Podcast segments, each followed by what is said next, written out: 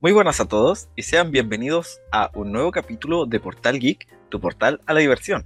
En esta ocasión vamos a hablar de la segunda parte del primer especial de la segunda temporada de nuestro podcast, la segunda parte de Power Rangers. Les habla Marcelo y hoy me encuentro nuevamente con mi buen amigo Alejandro. Ale, ¿cómo estás? Hola a todos y a todas, muy muy contento de estar grabando esta segunda parte de este especial, como ya le habíamos comentado en el capítulo anterior. Estos especiales van a llegar de manera esporádica, van a ir de vez en cuando y se van a dedicar a las series, a las a los canales, a los programas que marcaron nuestra infancia y por qué no las suyas. Muchas gracias por estar aquí nuevamente y les pasamos a recordar nuestras redes sociales, las cuales son Portal Geek Podcast todo junto en las principales plataformas de audio digital, Spotify, Apple Podcast, Amazon Podcast, Google Podcast y en todas nuestras redes sociales que son Instagram y TikTok y prontamente en Twitch. Así que los invitamos a seguirnos en nuestras redes sociales para que estén al tanto de nuestras noticias, nuevos proyectos, nuevos capítulos, etcétera. Oye Ale, antes de continuar con lo que con lo que dejamos atrás, la segunda parte de los Power Rangers, ¿qué te parece si pasamos por algunas, comentamos algunas noticias rápidas, relevantes respecto a la cultura geek? Ya que dijiste noticias, me parece perfecto, mi querido amigo. Bueno, para los amantes de la saga Far Cry, les comentamos que desde el día de ayer hasta el 21 de marzo se encuentra disponible totalmente gratis la quinta entrega disponible para su descarga y, van a tener un periodo de prueba estos últimos días de el mes para poder jugarlo. Salieron, sí, por fin, las skins de Resident Evil para Fortnite, correspondiente a los personajes de Leon y de Claire. Hablando también de Resident Evil, eh, la cuarta entrega en su remake ya cuenta con un 97% de aceptación según los medios que han podido probar el título completo. Recordemos que en el capítulo anterior nosotros estábamos hablando de que la demo ha tenido muy muy buena aceptación de igual forma, debido a que integra animaciones un poco más fluidas y se le ha dado un poco más de agilidad al juego. Y bueno, el juego de Suicide Squad aún sigue retrasado. La fecha es incierta y no hay noticias seguras sobre al menos una fecha tentativa a su lanzamiento oficial. El juego de Diablo 4, su cuarta entrega de este gran juego MMORPG, salió con muchos problemas de conectividad. Los servidores están atiborrados y hay largas, largas filas para poder entrar a jugar, lo cual dice que el juego puede ser un fracaso en Early Access. Algunas buenas noticias que podemos entregarle referente a los usuarios de PlayStation Plus es que el juego Battlefield 2042, Code Vein y Minecraft Dungeons se encuentran gratis hasta fin de mes.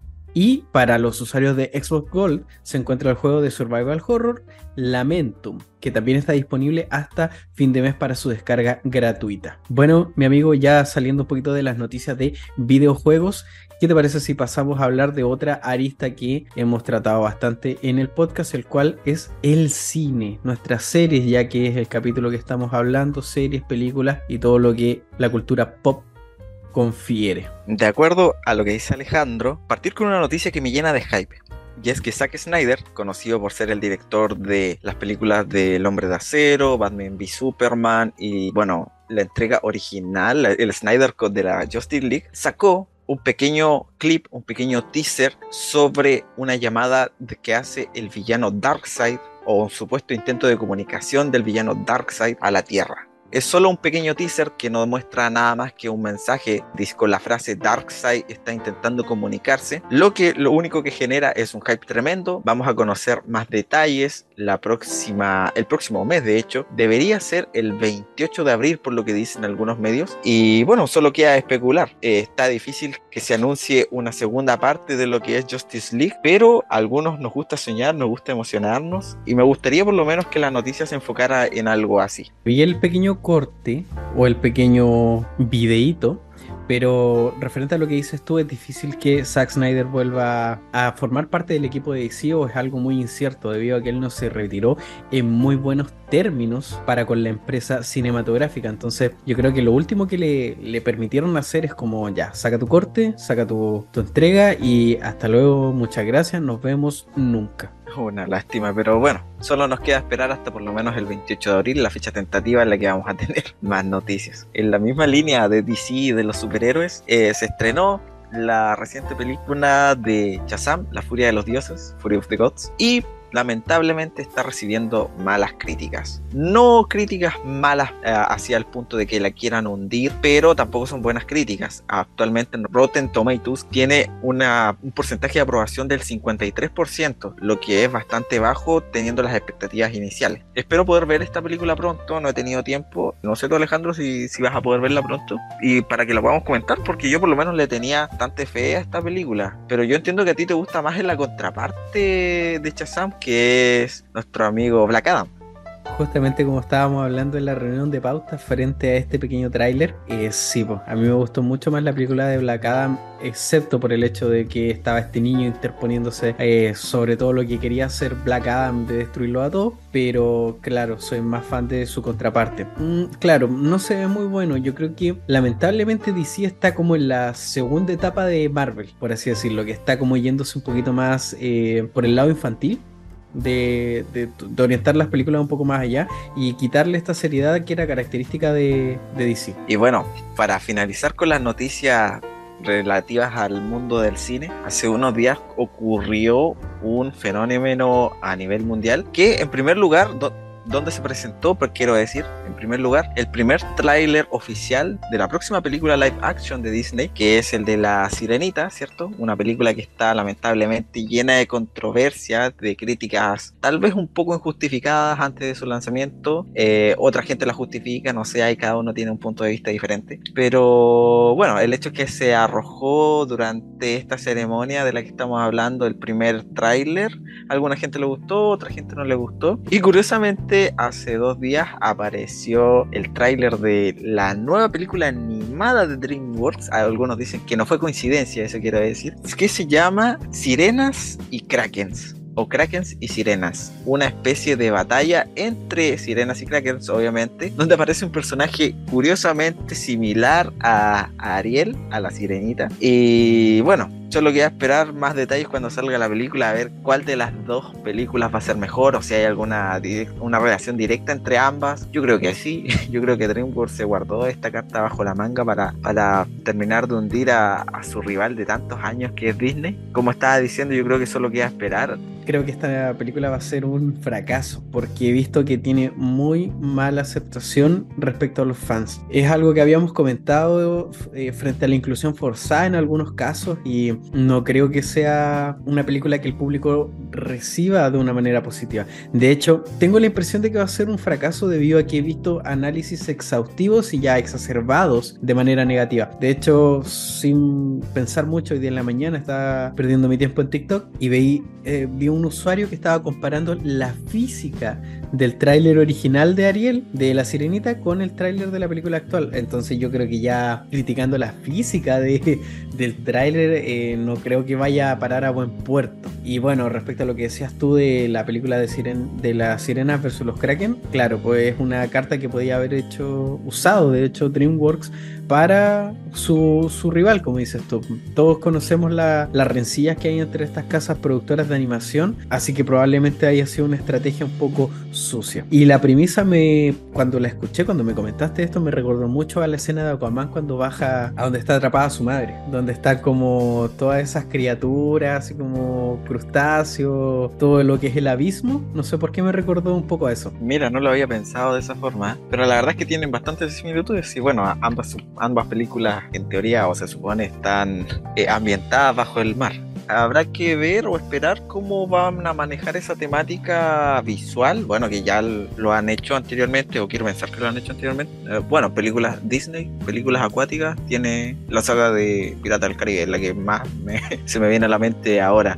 porque obviamente eh, DC, por el otro lado, claro, Aquaman tiene efectos visuales bajo el agua bellísimos. Ah, bueno, eh, Disney con con Pantera Negra 2, con la aparición de Namor y todo su mundo subacuático. Ahí lograron unos grandes efectos especiales bajo el agua. Tanto lograron buenos efectos visuales y vestimenta que se ganaron un Oscar. Y aquí es donde queríamos llegar también con mi querido amigo, debido a que hace muy poco fue la. ¿Qué entrega de los Oscars fueron estas? Mi querido amigo, es la número 95 la nonagésima quinta entrega de los premios Oscars. La nonagésima quinta entrega, gran palabra, la verdad es que eh, no estábamos cabeceando de cómo se decía esta, esta entrega. Ya es su nonagésima quinta entrega y la verdad es que nos quedamos con muy muy buen sabor de boca en algunos casos y en otras eh, quedamos un poco decepcionados, pero al mismo tiempo es, es un retrogusto más que nada. ¿Qué opinas tú, Suezca? ¿O te gustaron las premiaciones? ¿Encontraste que estaban bien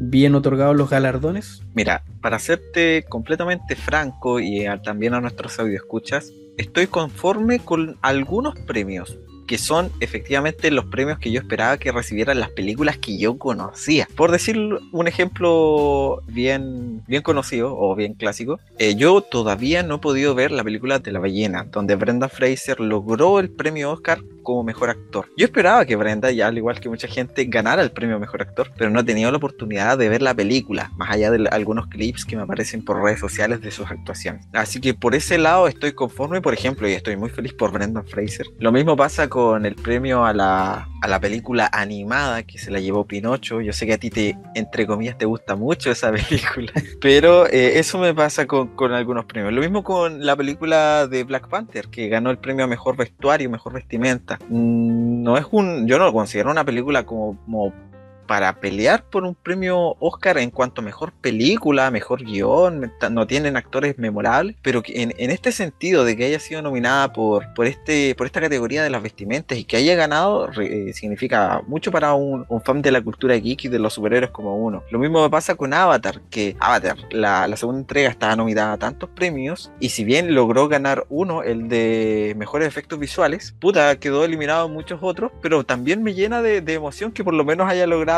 una victoria, un premio. Respecto a la, al premio a la mejor película, la Everything Everywhere All What Once, eh, que algo así se llama, que yo la conocía o la, había escuchado como todo o todos en todas partes, creo que esa es la traducción correcta. Todo en todas partes y al mismo tiempo. Ya, eso. Mira, ni, siquiera manejo bien el nombre. Pero no he por lo mismo no he tenido el tiempo todavía de verla. Y eso es, lo que me pasa. una película súper buena. De verdad que te, la recomiendo porque es una, una película súper entretenida que trata. Mira, Doctor Strange y el multiverso de la locura, vamos a hablar en español porque nosotros hablamos este lindo idioma. Debería haber tomado clases de cómo hacer un multiverso en base a esta película. Imagínate que todos esos multiversos que pasó Stephen, que pasaron en unos segundos, así como esos 123 universos que se vieron como en 3 segundos, imagínate lo que, le dedicasen 2-3 minutos a cada uno. Eso es la, la película da clases de cómo hacer un multiverso. Y mm, es súper entretenida. Está Jamie Lee Curtis como una actriz de reparto. Y el personaje que. El actor, de hecho, que fue el que ganó a mejor actor secundario. No, de reparto. Eh, iba a ser interpretado por Jackie Chan. Pero Jackie Chan dijo que no. Y imagínate si hubiese ganado un Oscar. O tal vez en otro universo se aceptó y se ganó el Oscar. O tal vez no, no sé. Así funcionan los multiversos. Bueno, eso sí. Hay que recordar que nuestro universo tiene un Oscar. Honorífico, pero lo tiene. y vota respecto a la película de Whale, la vi el, este, el fin de semana pasado y es una película que da una gran carga emocional, pero tú sabes, mi amigo, que yo soy un pesimista empedernido y la verdad es que hasta... ¿Cuánto dura esta película? Eh, vamos a googlearlo. Dura una hora con 57 minutos. Hasta la una hora con 55 para mí es una película espectacular. Porque para mí el final, bueno, sí es propio de Darren Aronofsky, pero no me gustó mucho.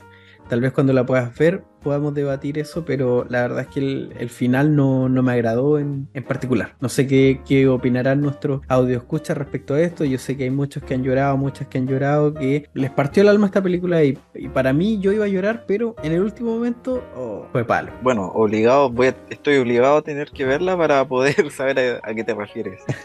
Vaya su cuevana más cercana. Claro, Voy corriendo. Así con los premios Oscar. Bueno, por lo menos creo que esas son las noticias más importantes respecto a las últimas semanas eh, en cuanto a la cultura geek en general. A menos que se me esté escapando algo, ¿no? Eh, rescato algo que dijiste referente a Avatar. Dijiste lamentablemente que quedó fuera de, de muchos premios o, solo recibió uno, pero no hay que ver el vaso medio vacío, incluso las nominaciones son bien vistas, o sea, que tu película sea nominada a 11, 11 premios, igual habla bien de, de la película. Y para todos nuestros audioscuchas, o veanla, si no la han visto, vean todo en todas partes y al mismo tiempo porque es una película súper, súper entretenida. Y bueno, si quieren, quieren hacerse un poco de daño a sí mismos, vean, vean The. Vamos a tener que hacerlo. Así que bueno, yo creo que es momento de retomar el tema principal del capítulo de hoy, que es nuestro especial de los Power Rangers. Así, haciendo un poquito de memoria, en el capítulo anterior nos quedamos, bueno, en la saga de Fuerza Salvaje, eh, conversando y recordando el capítulo especial de Por Siempre Rojo, Forever Red. Y obviamente con algunas aclaraciones que nos habíamos olvidado de hacer dentro del mismo episodio respecto a los Swords. Y otra cosa que también se nos había olvidado comentar, que al Alejandro se lo hicieron llegar por interno nuestros queridos escuchas, que obviamente no lo hemos olvidado, pero simplemente se nos pasó, se nos olvidó mencionar, lo hacemos presente ahora, que es que en las primeras temporadas aparecen dos personajes muy queridos la verdad, eso es, eso es la, el adjetivo correcto, que son Bulk y Skull. Son dos personajes que podríamos considerar el alivio cómico de alguna forma de, de esta serie, también considerados como los supuestos bullies cuando están en la preparatoria, en la secundaria ya, nuestros primeros Morphin Power Rangers. Y bueno, son personajes queridos que si bien tuvieron una evolución, por lo menos hasta aparecieron Rangers Turbo, no tuvieron mayor relevancia más que los extras, el alivio cómico y que en una de nuestras series que, que, vamos a comentar el día de hoy tuvieron, podríamos mencionar que un regreso triunfal. Claro, estos personajes vienen a ser como una especie de momento de distensión dentro de la franquicia y al mismo tiempo funcionan como una especie de pegamento debido a que algunas de las acciones que realizan estos personajes funcionan como parte del del leitmotiv de, lo, de las temporadas o de algunos capítulos, dándole cierta coherencia, es decir, las acciones que desarrollan estos personajes funcionan para que la trama ande. Ya son como parte del, del motor de estos episodios en ocasiones, porque en otras son solamente un, como decías tú, una, un alivio cómico. Pero justamente se nos habían quedado en el tintero una parte muy importante de la, de la primera parte de Power Rangers. Continuando con estas eras que habíamos dicho o habíamos mencionado en el primer capítulo, nos quedamos justo en la era Disney, que comienza, eh, ¿cierto?, con esta adquisición de la franquicia por parte de Disney al señor Saban, que es el empresario, ¿cierto?, que había descrito Marcelo en la primera parte. Y esta era comienza desde Power Ranger Ninja Storm hasta Power Ranger RPM. Siempre, siempre que no se tome en cuenta la remasterización de My Mighty Morphin 2010. Y bueno, comentando algunas curiosidades respecto a esta era, podríamos decir en primer lugar que esta era una era donde no había una historia que fuera avanzando o fuera o se fuera conectando con las historias anteriores. Cada temporada contaba una historia en específico, era independiente, tenía un inicio y tenía un final. También en estas eras comenzó o se terminó con el formato de que sí o sí hubieran seis Power Rangers, seis integrantes dentro del equipo. El único, la única excepción que mantuvo esta, esta regla de que sí o sí hubieran seis fue la primera de, de esta misma era que es Ninja Storm, donde hubieran efectivamente seis Power Rangers. Siguiendo con Ninja Storm, también esta fue la temporada que mantuvo dos líneas de Power Rangers. Podríamos decir que incluso tres, pero lo correcto es decir que dos, la cual era la de los personajes principales, el trío principal, y la de los hermanos Tormenta, los Thunderstorm. Esta era de Power Rangers considero que es una era súper, súper movida. Esta es como la era de la adrenalina creo yo, incluso superando en algunos aspectos a lo que era Power Ranger Turbo dentro de la dentro de la misma franquicia, porque todas las temporadas que están presentes acá están cargadas de una de cierta velocidad, de cierto apuro por ir resolviendo las situaciones, por así decirlo, y eso se, se ve mucho, sobre todo en eh, la temporada de Power Ranger SPD y Operation Overdrive. No sé si es que tú opinas o, te diste cuenta de lo mismo al, al momento de estar analizando analizando cada una de las temporadas de esta era. Sí, podríamos decir que llegamos a la misma conclusión. Bueno, mi amigo, pero con el contexto de esta era ya entregado, antes de comenzar a hablar de las temporadas que componen esta era Disney, ¿qué te parece si nos vamos a una pequeña pausa? Una pausa no comercial, como decías tú. Debido a que la primera parte con todo lo de los Oscars y la, profundidad de las noticias, nos alargamos un poquito entonces para eh, tomar un vasito de agua, una tacita de café y volvemos de inmediato. Nos vemos en unos minutos. Que para ustedes van a ser unos segundos. Si te está gustando el podcast, no olvides seguirnos en todas nuestras redes sociales. Nos encuentras como Portal Geek Podcast en Spotify, Apple Podcast, YouTube y próximamente en Twitch. Después de esa pequeña pausa, estamos de vuelta para seguir conversando o mejor dicho, para empezar a hablar de las series que continúan la tan increíble saga de Power Rangers. ¿Con cuál nos toca continuar ahora, Alejandro? Bueno, retomamos esta, esta segunda parte dedicada a lo que fue una serie que nos marcó en nuestra infancia y en la cual todos nos creímos Power Ranger cuando chicos, nos peleábamos por el Power Ranger rojo o otras veces por, ser, por el azul, como ya veremos en la franquicia, en las temporadas, perdón, de esta era de Power Rangers, en donde habían algunos Power Rangers azul que destacaban más que el rojo. Esta nueva era de Disney, esta nueva era, nueva etapa de Power Rangers parte con... En lo profundo de las montañas secretas academias ninjas entrenan a nuestros futuros protectores. Antiguos pergaminos hablan sobre tres jóvenes que serán escogidos sobre los demás. Ellos se convertirán en Power Rangers Tormenta Ninja. Justamente esa era la intro que nos, recibía al iniciar cada capítulo y era una intro muy, muy motivante. Me recuerda mucho a las introducciones que se hacían en algunos videojuegos de, de antaño que nos daban una especie de mensaje motivador o pseudo filosófico para poder replantearnos nuestra propia existencia. En sí esta saga eh, trata acerca de los últimos, los últimos que quedan, porque en realidad estos elegidos dentro de esta, de esta temporada no es que sean elegidos directamente como los Rangers que nos van a salvar de, de esta temporada, sino es lo que quedó, porque estos huían. ¿Te acuerdas tú del comienzo de los primeros capítulos de, de esta temporada? Sí, la verdad es que sí. Al inicio de esta temporada es cuando ocurre un ataque a la Academia Ninja Justamente en el, en el tráiler de la, de la serie se ve que está entre medio de estas montañas. Están entrenando como una especie de... Me recuerdan a... Ahora los comparo con los equipos de, de Pokémon Go porque justo eran azul, amarillo y rojo. Están entrenando como estos grupos de aprendices a ninja y Lotor, que es el enemigo de esta franquicia, ataca y captura a la mayoría de los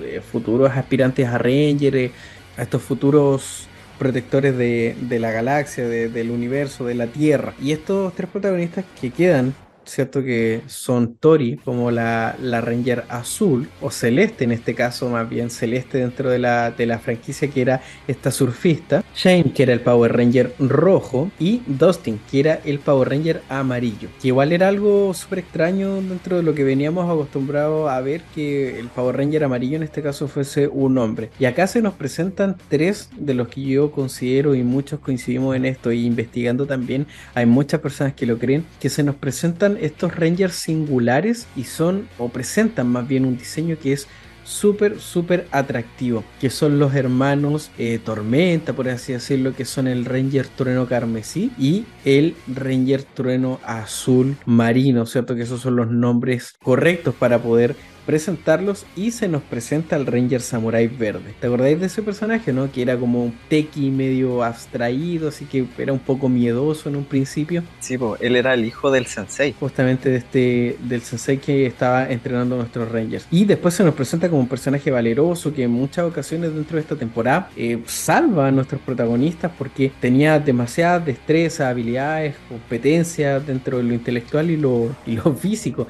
Y la entrada de su, de su sword era súper bacán porque era como una especie de montaña rusa por la cual se tiraba. Como una estrella ninja, una cosa así. Sí, haciéndole honor al nombre. Claro, lo, que pasa con Cam es que la mitad de la temporada es este amigo tecnológico que da soporte eh, tecnológico a los Rangers, les indica dónde tienen que ir, les envía los swords, les envía los nuevos implementos, las motos, las nuevas armas, etcétera. Les da información sobre los Thunder Rangers y todo esto. Y no es hasta pasada la mitad de temporada que tiene un viaje, si no, me, si no mal recuerdo, al pasado, donde se reencuentra con su madre y ahí adquiere el poder del, del Green Ranger. Y es su madre la que lo motiva a, a ayudar a los Power Rangers para poder derrotar a Luthor. Siempre el Morpher de Cam eh, me recordaba como estas, como estas calabazas o esferas que tiraba el, el, Duende Verde, porque era como una especie de, como de granada con la que se activaba. Bueno, esta franquicia se, se centra mucho en lo que son ninjas versus eh, samuráis, por así decirlo, eh, porque los, los villanos de, turno en esta franquicia están más ligados como con el mundo de, del Japón feudal, por así decirlo. Lothar estaba como más por el lado japonés en vez del lado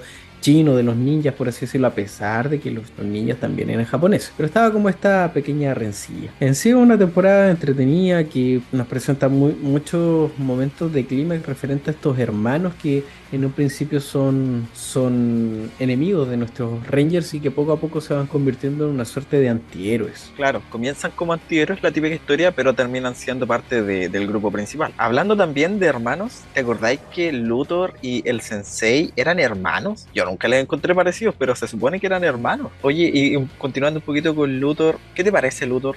Yo adelanto que para mí Luthor es mi, el villano favorito de la franquicia de Power Rangers, desde mi punto de vista, el que más me gusta. ¿De toda Igual, la franquicia? Sí, de toda la franquicia. Igual como que compite un poquito, o lo encuentro muy parecido a Rancid, que era el villano de los Time Force. Pero es por esto, porque tiene un carisma y una forma de pelear que es bastante. A ver, digámoslo, Thor era un humano con una máscara, no era literalmente un, una persona disfrazada. Entonces sus movimientos, sus batallas, sus expresiones eran más reales. Y por eso, más que por, por la historia de trasfondo, me gusta, me gusta mucho más Luthor que otros personajes. Pero, ¿qué opinas tú de Luthor en general? Encuentro que era un villano que podía tener momentos muy, muy villanescos, por así decirlo, con mucha seriedad a la hora de querer destruir a, nuestros Rangers de turno, pero al mismo tiempo podía tener ciertos momentos de, no sé, una especie de ridiculización, de, de episodios cómicos que eran súper entretenidos para poder ver este personaje. Y si mal no recuerdo, este villano tenía dos hijas. No sé si te acordáis de, esta, de estas personajes femeninas que aparecían dentro de la franquicia. Sí, eran efectivamente las hijas. Que,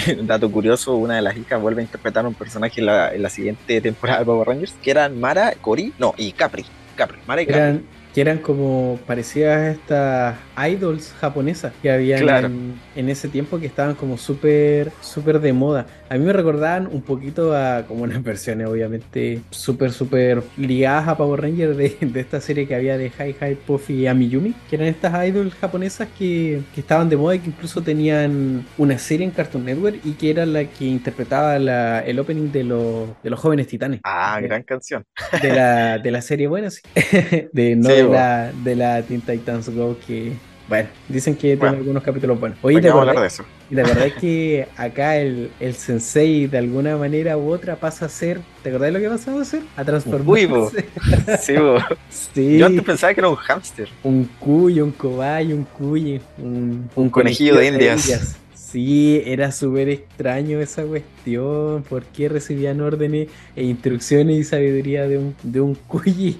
En un muy mal CGI más encima para la época. Yo para la época consideraba que no, ese CGI era, era lo máximo, era lo mejor que podías encontrar eh, en, la tecnología. La decisión creativa de por qué llegaron a eso nunca la voy a entender, pero sí era un, un cuy. a mí me recordaba un poco lo que pasaba con el maestro Splinter en las tortugas ninja, que era como un animal diestro en artes marciales que le, les enseñaba a nuestros héroes cómo efectivamente ser héroes. Mira, la ración de, de, por qué tuvieron que transformarlo fue básicamente a que como el sensei y Luthor eran hermanos gemelos, estaban interpretados por el mismo actor. Entonces, el tener que estar desmaquillando, maquillándose, ah. cambiándose de tenía el actor, eso, eso le quitaba mucho tiempo. Entonces, por eso, la gran parte de la temporada, el sensei está transformado en este, en este hámster, en este Kui, y Luthor aparece más en pantalla que obviamente que el sensei en su forma humana. Pero esa es la razón de por qué tomaron esa decisión. Claro, no, no sé si eso lo podemos justificar, pero ¿por qué un Kui? Pero sí, no es una, una de las temporadas que eh, es muy muy entretenida y presenta personajes y un diseño de personaje súper bueno. Y nos pasamos a otra que no se quede atrás y también presenta un esquema de tres Rangers. ¿Cuál es esta querida franquicia? Perdón, franquicia temporada, mi querido amigo. Dino Trueno, Dino Thunder, donde volvemos, donde volvemos a los dinosaurios. Mi temática favorita dentro de la franquicia de Power Rangers. Acá volvemos a tener este esquema presentado en la temporada anterior con tres Rangers, manteniendo los colores igualmente, pero cambiando, volviendo un poquito eh, también en temática y también en interpretación de personajes a lo que habíamos visto anteriormente en donde el Ranger amarillo estaba interpretado por personajes femeninos. Esta eh, temporada se nos presentan a Connor, Ethan y Kira. Y tenemos el regreso de quién, mi querido amigo? Vuelve el Ranger legendario. Vuelve Jason David Frank en su personaje de Tommy Oliver a interpretar un personaje importantísimo que es un profesor. Ay, ay, ay. Fue súper raro al inicio de la temporada ver a Jason David Frank, ah, perdón, hay que decirle a Tommy, como el profesor de estos tres nuevos Rangers. la, la temporada inicia con a este Atomy eh, trabajando como paleontólogo, escapando de los villanos de los Celtrax, que eran estos villanos temáticos que aparecían en, cada temporada. Y después aparece haciéndole clases a estos tres cabros que van a ser los nuevos Power Rangers. Y me, me encanta esta conexión de cómo el profesor desaparece, estos tres nuevos personajes van en su búsqueda y descubren su laboratorio y también, no sé si te acuerdas, que encuentran un video explicativo, eh, muy conveniente, hay que decirlo todo, explicando que él fue un Power Rangers y todas las otras temporadas de Power Rangers que habían habido antes de él, como para dar un contexto a las nuevas generaciones. No sé si te acuerdas de ese capítulo. Sí, pues de hecho estaba como al principio de, la intro, igual en, en los primeros capítulos. Y yo siempre lo vi como una especie de carta de despedida, era como me van a encontrar, van a acabar conmigo de alguna manera, les explico la iniciativa Power Rangers. Así veías ese video que se presentaba. Y bueno, luego eh, Tommy, al momento de, de llegar a otras temporadas más adelante, cuando tiene que volver a ocupar un Morpher, ocupa específicamente este Morpher, ocupa el del Power Ranger negro de, Dino Trueno. Ese es el Morpher que, ocupa para poder transformarse más adelante cuando no puede interpretar a, a sus antiguos personajes. También acá se nos presenta a un Ranger que para mí tiene una personalidad que llega un poquito más allá o un poco más lejos siendo un antagonista a nuestros personajes. Nosotros ya habíamos visto el, al Magna Defender, habíamos visto al Titanium Ranger, habíamos visto a distintos Rangers siendo controlados, ¿cierto? Para poder atacar en un principio a nuestros protagonistas, para luego aliarse. Pero el personaje de Trent Fernández como el Ranger Dino Blanco realmente presentaba a un enemigo, no un antihéroe, a un enemigo en un principio. Y es que este Ranger es muy, muy eficaz, es como si se tratase de un Terminator cazando a Rangers. Y también eh, causó una, una frase polémica al decir Nadie vence al poder y nombraba cierto su color. El blanco siempre gana. al menos eso lo así lo pusieron en la traducción en latín. sí. Que bueno, como decía Alejandro, este, este pequeño homenaje o pequeña línea del tiempo que aparece en los primeros capítulos, claro, da para conectar lo que había venido siendo el personaje de Tommy Oliver, de en las temporadas anteriores para darle contexto a las nuevas generaciones y darle también una cierta importancia porque después de que logran encontrar, o más bien podríamos decir que Tommy logra escapar de los villanos de turno de Mesogo, es que claro, se roba la dinogema que tenía en su poder y se transforma en este Black Ranger. Y bueno, respecto a Trent, sí me gustaba, me encantaba mucho la personalidad que tenía este White Ranger y más cuando eh, deja de, ser malvado y se une a los, a los Power Rangers de turno. Pero lo que no me gusta de este cambio es que pierde ese toque badass que tenía el personaje, porque si bien cuando estaba cuando era malo estaba siendo controlado por, por Mesogo, que entre paréntesis Mesogo era su padre, pero él no lo sabía. Pero después que, deja de ser controlado y ayuda, empieza a ayudar a los, a los Rangers, se, se, transforma en un Ranger más. Pierde ese, ese factor, esa esencia de ser el badass, ser más poderoso. Si bien obviamente tiene sus momentos, en especial en el crossover que tiene en, el capítulo especial cuando vuelven los Tormenta Ninjas, pierde esa, esa característica que lo hacía invencible o que lo hacía súper especial. Eso no sé, como una crítica que puedo hacer yo en cuanto al personaje. Y respecto a Mesogo, qué opinas de Mesobot, el dinosaurio villano principal de, esta temporada? Me recordaba mucho al Dr. Connors de Spider-Man. Ya habíamos dicho en la primera parte que los creadores de la serie Super Sentai y todo esto eh, tenían principal interés por Spider-Man, ¿cierto? Por Peter Parker. Y me recordaba mucho lo que le pasó al Dr. Connors. El Mesobot, ¿cierto? Es en realidad un, un científico que tuvo un accidente en donde se mezcló su ADN con el ADN de dinosaurio y por eso es que tiene esta, esta metamorfosis en donde se transforma en un humanoide dinosaurio. Y en realidad nunca me llamó mucho la atención, me pareció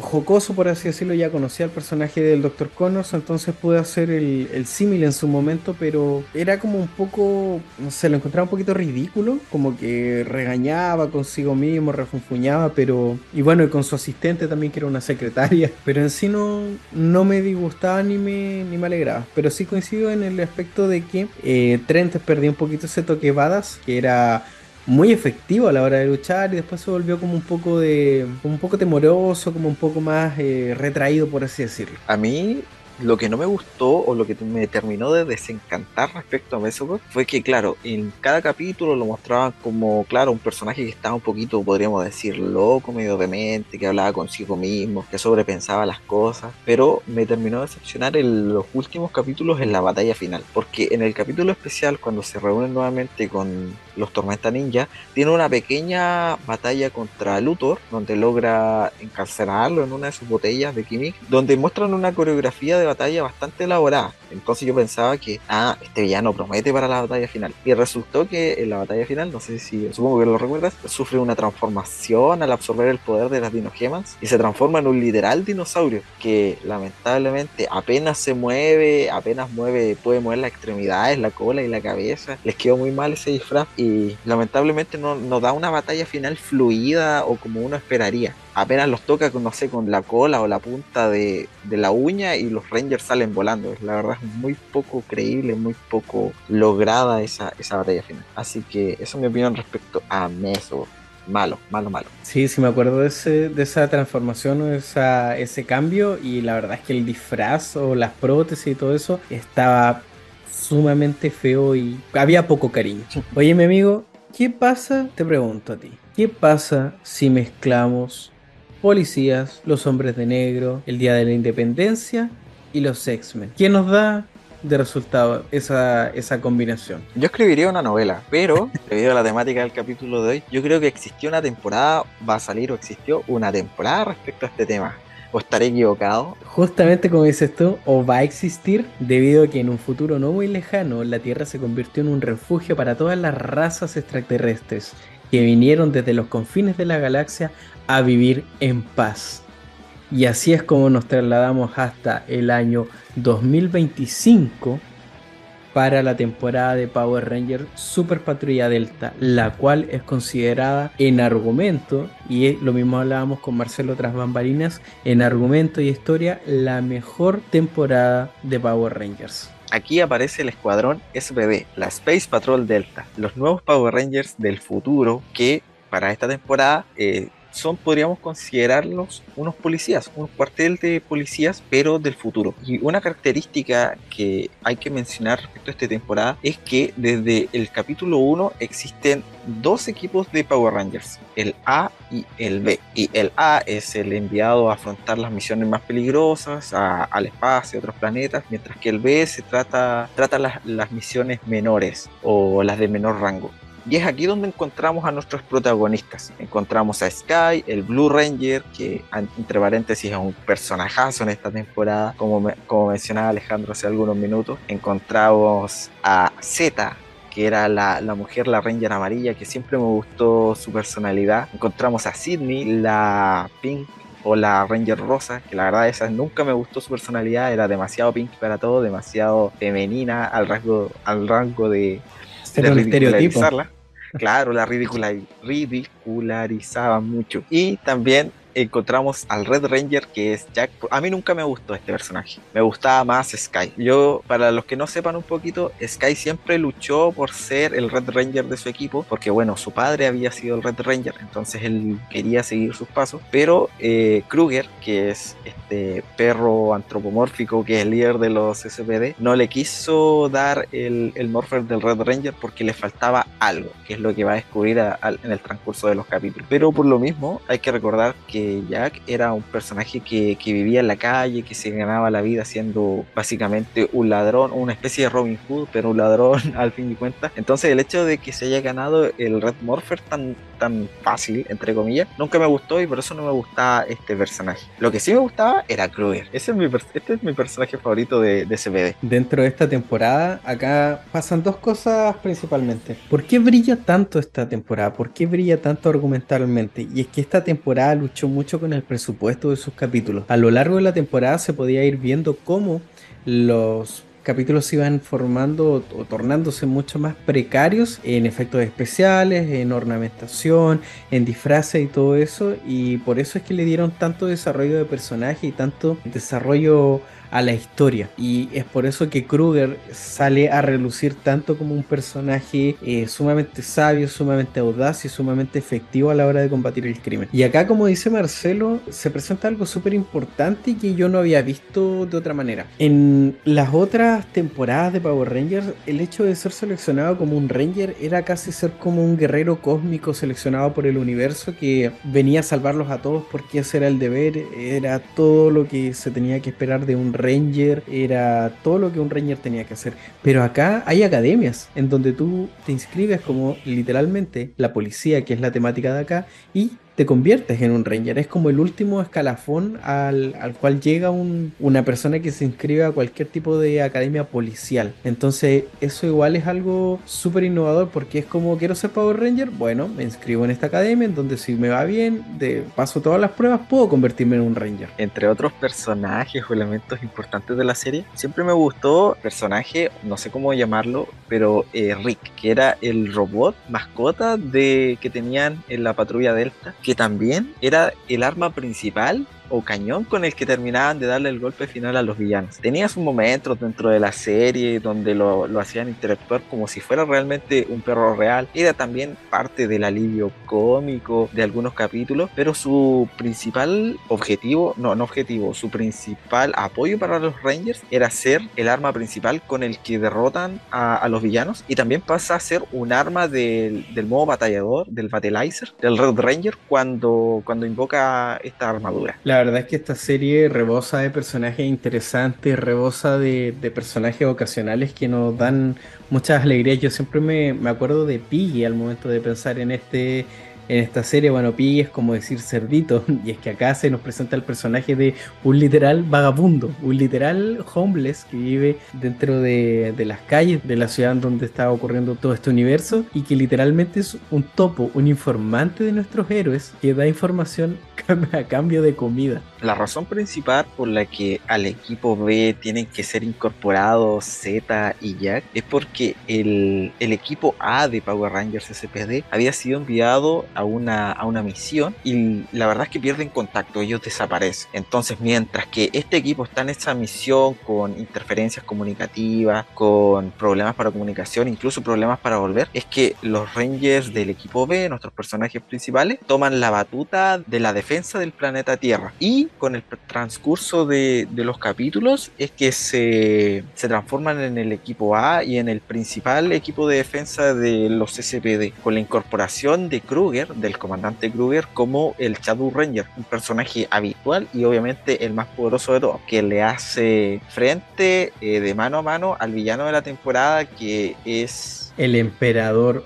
Grum. Bueno, ya le habíamos dicho con Marcelo que esta temporada tuvo que echar mucha mano al desarrollo de personajes para poder solventar estas carencias de presupuesto y es que acá también se nos presenta un villano súper, súper bueno, el emperador Grum que es yo creo que una inspiración dentro del universo de Geiger, dentro de lo que es eh, Alien el octavo pasajero, porque el diseño que tiene me recuerda mucho al Alien de eh, Alien 3, y es que es un diseño terrorífico, sumamente eh, alienígena y que inspira mucho, mucho terror en quien lo pueda ver. Que tiene un diseño bastante peculiar y es que sus ojos rojos y su cuerpo, podríamos decir, conformado por huesos, evocan literalmente como un aspecto de, de muerte. Porque si mal, mal no recuerdo, Kruger tenía dos como especie de cachitos, no sé cómo decirlo, pero es Kruger quien le corta uno en una batalla anterior. Pero el hecho de que su, su apariencia principal esté conformada por esqueletos o por huesos y sus ojos obviamente gigantes rojos es lo que le dan ese aspecto intimidante o ese aspecto terrorífico de villano de turno. De todos modos acá se sacaron, tiraron toda la carne a la parrilla para poder entregar un, un villano sumamente terrorífico.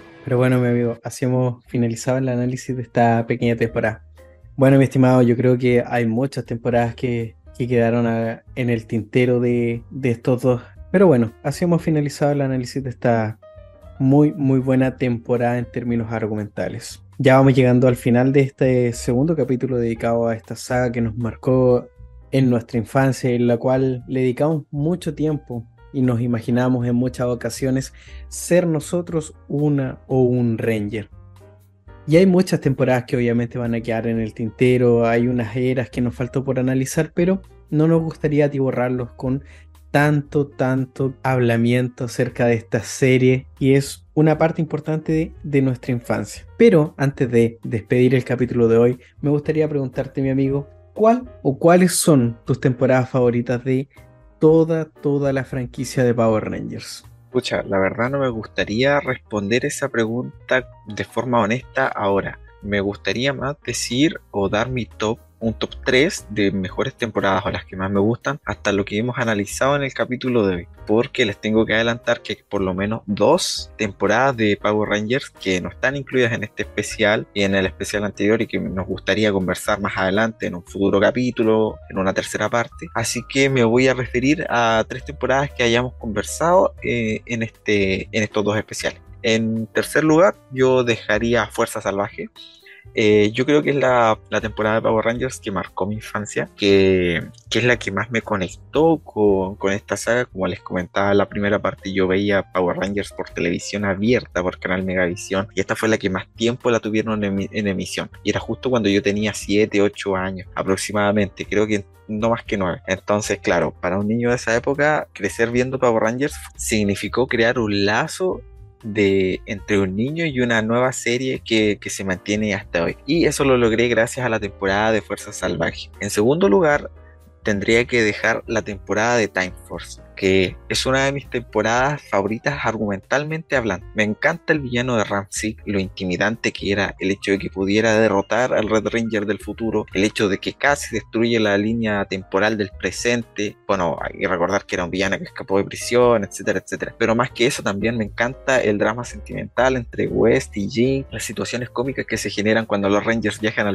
al, pasado, el personaje de Eric, el Quantum Ranger, lo encuentro genial y bueno, entre muchas otras cosas. Y mi temporada favorita de las que hemos hablado es, sin duda alguna, eh, Dino Trueno. Mm, tal vez no sea la que tiene el mejor argumento, tal vez no es la que tiene los mejores personajes, pero hay algo que sí o sí afecta cuando uno está hablando de su temporada favorita y es el factor nostalgia. Como ya les había comentado, a mí me encantan los dinosaurios y me encantan las temporadas, obviamente, de Power Rangers basadas en dinosaurios. Entonces, esta es la temporada que yo más vi, la que más disfruté, la que más tiempo vi a través obviamente igual de la, de la televisión abierta, la que más buscaba después en internet, obviamente por la temática de los dinosaurios y porque me encanta el personaje de Trent y obviamente el Ranger legendario Tommy Oliver. Así que ese sería mi top 3 de por lo menos de las series de, de Power Rangers hasta lo que hemos conversado en esta segunda parte del especial. ¿Qué nos puedes comentar tú, Alejandro? ¿Cuáles son tus series favoritas de, de Power Rangers? Si tuviera que hacer un top 3 muy, muy rápidamente, en donde tuviera que representar cuáles fueron los Rangers que más marcaron mi infancia, me tendría que quedar con la última trilogía de la era Saban. Como había dicho en el capítulo anterior, la era Saban representa la época que más, más disfruté cuando chico, cuando niño, ¿cierto? Respecto a esta, esta gran franquicia. Y me quedo con Power Ranger Lightspeed Rescue, que es una, una temporada muy, muy buena que nos presenta a un sexto Ranger sufrido en una redención para poder tratar de, de, de escapar de las garras o de, la, de las manos de Vipra. Eh, me quedo también con Power Rangers Time Force y con Wild Force, que como habíamos dicho en, la en el capítulo anterior, perdón, tiene uno de los desarrollos de personaje, arcos argumentales y diseños de personaje muy, muy elevados respecto a los estándares que estábamos acostumbrados a ver en las temporadas anteriores. Mi amigo, estas series nos entregaron muchas, muchas emociones, risas, algunos momentos de cringe pero sin lugar a duda hay un punto muy fuerte dentro de esta franquicia y es que tienen algunos de los openings más, más contagiosos, emocionantes y que nos transmiten muchas emociones. Es por eso que me gustaría consultarte para ver si es que coincides con alguna o alguna audio escucha ¿Cuáles son los openings que más te gustaron de estas eras que hemos visto hasta el momento? Que, como dijiste, te va a referir a lo que habíamos conversado hasta el momento. Esto te lo pregunto porque yo estaba escuchando de fondo una lista con todos los, openings de Power Rangers. Tendría que dejar fuera o hacer, mejor dicho, una mención honorífica al tema original de Mighty Morphin. Power Rangers, porque es el tema original, es el que nos marcó o, o es el tema que hasta el día de hoy mantiene tiene a la, a la, franquicia donde está. Porque para los que no saben o para los que continúan viendo la franquicia o de repente se toman con ella en la televisión, es, es el tema que ocupan de fondo o de base para los nuevos openings de las nuevas temporadas. Así que una mención especial, honorífica, porque es el primero, es el más significativo, el más representativo, así que no podemos no mencionarlo. Volviendo a la temática del top 3, los openings que más me gustan o los que tienen alguna característica especial que más me gusta o que la, las hace diferenciarse. Me gusta el de Dino Trueno en tercer lugar por su tono un poco oscuro al principio, pero que va evolucionando, va mostrando a los Rangers cómo se transforman, va mostrando obviamente a los Sword, los dinosaurios, las habilidades especiales que le dan a los Rangers, las dinogemas, etc. Me encanta, me encanta esa temática. También me gusta el opening de Ninja Storm como habíamos mencionado hace algunos minutos atrás, el, el inicio de, del opening es el relator hablando en off sobre dándonos contexto de, lo, de la academia ninja y de cómo entrenan estos futuros protectores. Y el cambio a obviamente el tema de rock de la canción mostrando a los personajes andando en skate, surfeando en motocross, después a los Dundan Rangers y finalmente con Cam transformándose en el Ranger verde con una en especial las, ediciones final del Open, cuando el Megazord está unido al Thunder Megazord con la ayuda de, del Sword de, de Cam, que era esta estrella ninja que mencionaba Alejandro, que se tiraba por una, eh, por una montaña rusa era e, esa combinación entre música y cinemática lo hacen especial. Y en primer lugar, me, encanta el tema de, de Lightspin Rescue. Tiene, no sé cómo describirlo, tiene un ritmo que es bastante característica. El tema de la letra también es significativo. El mundo está en peligro, tenemos que rescatarlo. Va, va muy de la mano con la temática de la temporada y obviamente las cinemáticas de fondo con los Rangers siendo presentados, cada uno haciendo lo que hace mejor. El Red Ranger como bombero, el que trabajaba en mundo marino con las orcas saltando, la Red Ranger, perdón, la Yellow Ranger escalando una gran montaña, la Pink Ranger saliendo de una ambulancia, eh, aparte de, que aparecía esta base que era submarina con el, lo que decía Alejandro en el capítulo anterior, esta especie de Nick Fury que era el que los controlaba a todos, así que me quedo con ese como mi favorito dentro de las temporadas que hemos hablado hasta el día de hoy, porque hay que adelantar que mi opening favorito no es de una de las temporadas que, de las que hemos mencionado hasta esta parte 2 del especial de Power Rangers. Y bueno, te tengo que devolver la pregunta, pues Ale, ya que me la hiciste tú, te tengo que preguntar a ti, obviamente, ¿cuáles serían los openings de, Power Rangers que más te gustan, los que más te marcaron, los que más significan para ti? Bueno, antes de responder esa pregunta, como podrán ver, a Marcelo le gustó una era de Power Rangers, la cual no es muy famosilla, por así decirlo. un top de los openings que más me marcaron fueron, yo creo que en el top 3 dejaría a Los Galaxy. Es un tema que es movido, es enérgico, pero al mismo tiempo tiene unas partes que me recuerdan una especie de, metal melódico, por así decirlo, que lo encuentro atractivo en, muchas maneras. En segundo lugar, yo dejaría el tema de Time Force, que es un tema bueno igual como tú mencionaste anteriormente, es un tema entretenido y que pega muy bien con todo lo que nos presenta este esta intro, ¿cierto? Este opening de esta, de esta serie de Power Rangers. Y en primer lugar pongo al que considero yo y, consideramos muchas personas como el mejor opening de la franquicia. Obviamente todo esto es subjetivo, todo esto entra en, en la percepción personal que tiene uno, pero dejo en el top 1 a el opening o el intro de Power Rangers SPD, que es pura adrenalina y es un tema muy muy movido, súper súper entretenido y que de repente igual coloco para escuchar de fondo junto a todos los otras intros de Power Rangers. Speedy Emergency. Justamente ese ese tema. Muy bueno el tema. Bueno, mi amigo, yo creo que así vamos dando por terminada esta segunda entrega de este capítulo especial dedicado a la franquicia de Power Rangers. Muchas quedaron en el tintero, es cierto, es verdad, retomaremos eso, obviamente que sí, es una deuda que quedará impaga momentáneamente, pero que vamos a tratar de saldar en un futuro no tan lejano. Así que muchas gracias a todos y a todas las que estuvieron acompañándonos en esta segunda mitad del especial de Power Rangers. Bueno, si llegaron a este punto, no queda más que agradecerles de todo corazón. Esperamos haberles sacado una sonrisa, por lo menos haber desbloqueado algún recuerdo o que por lo menos se hayan entretenido escuchando a estos dos nostálgicos hablando sobre una de sus series favoritas de la infancia. Recordarles que nos pueden seguir en todas nuestras redes sociales para que estén al tanto de las noticias, nuestros nuevos proyectos y nuevos capítulos. Nos encontramos principalmente en Instagram y TikTok como Portal Podcast, escrito todo junto, y también pueden escuchar nuestras cápsulas, noticias, capítulos especiales, etcétera, a través de YouTube y también pueden escucharnos en Spotify, Apple Podcast, Amazon Podcast y próximamente en Twitch. Alejandro, un gusto haber conversado contigo y nos vemos en el próximo capítulo. Nos vemos en el siguiente capítulo, mi querido amigo. Y también mencionar que para los que llegaron hasta este punto, les queremos dar buenas noticias porque obviamente nosotros nos quedamos con una deuda de seguir mejorando en cada temporada, con cada episodio que les traemos y los dejamos invitados a escuchar el siguiente capítulo de Portal Geek porque se vienen muchos, muchos cambios en las entregas de este podcast dedicado a todo lo que es la cultura geek, empezando desde el siguiente capítulo. Así que los y los dejamos invitados a escuchar el siguiente capítulo y acompañarnos en esta nueva etapa de